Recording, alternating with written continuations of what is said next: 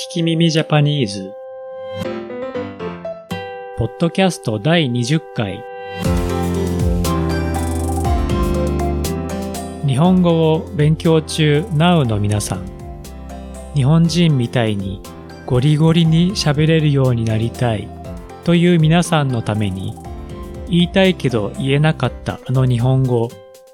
ネットで見たけど使い方がわからなかったあの日本語を使えるようになろうというポッドキャストです。最近とても嬉しいことがあったんです。友達に赤ちゃんができたというニュースです。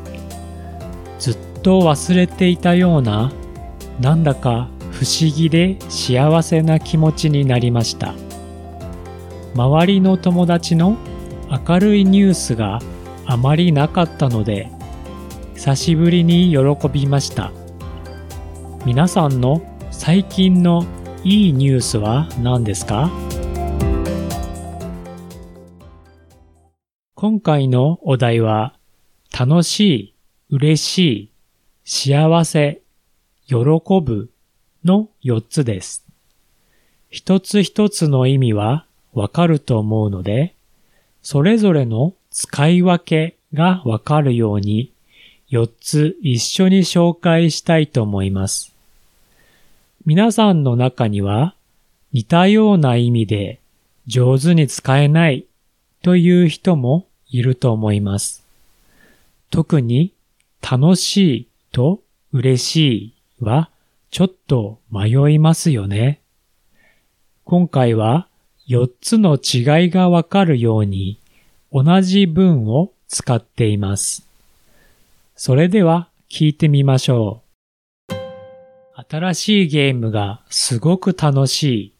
新しいゲームがすごく楽しい。楽しいは満たされたいい気持ちです。自分がそこにいて、そこの人や物や周りのことにいい気持ちを感じた時に使う言葉です。彼は楽しい人です。のように自分ではないことにも使えます。遊園地はすごく楽しかったは遊園地にいる間ずっと楽しかったですから少し長く気持ちが続きます。ひろしさんは楽しいですは言えません。新しいゲームをもらって嬉しい。新しいゲームをもらって嬉しい。嬉しいは自分にいいことがあった時になるいい気持ちです。人や周りから自分に来たものやことへの気持ちです。待っていたことが起こった時やありがたいという気持ちの時に使います。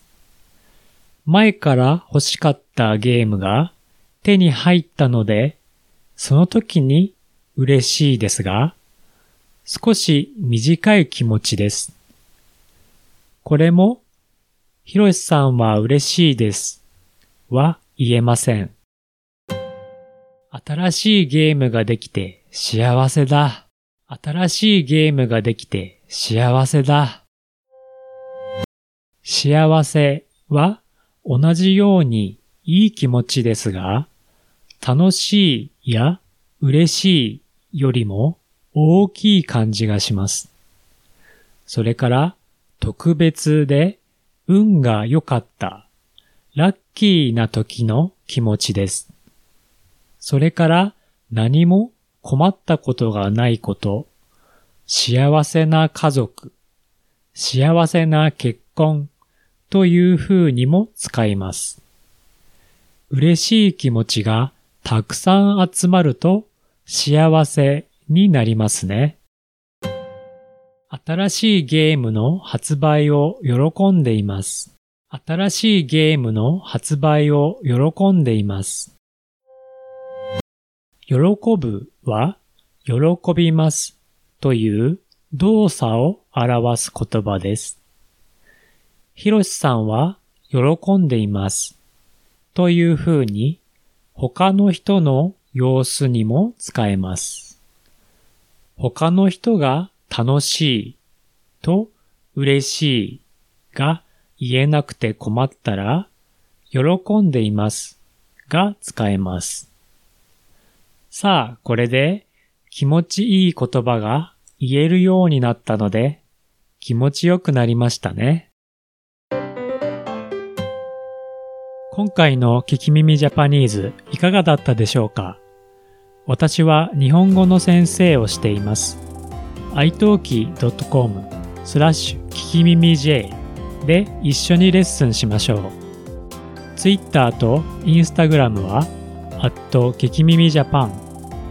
コメント、いいね、フォローをお願いします。I'm teaching Japanese at italki.com slash kikimimij. Twitter and Instagram accounts are at kikimimijapan. Please send me your comments, requests, and questions. 次回の聞き耳ジャパニーズをお楽しみに。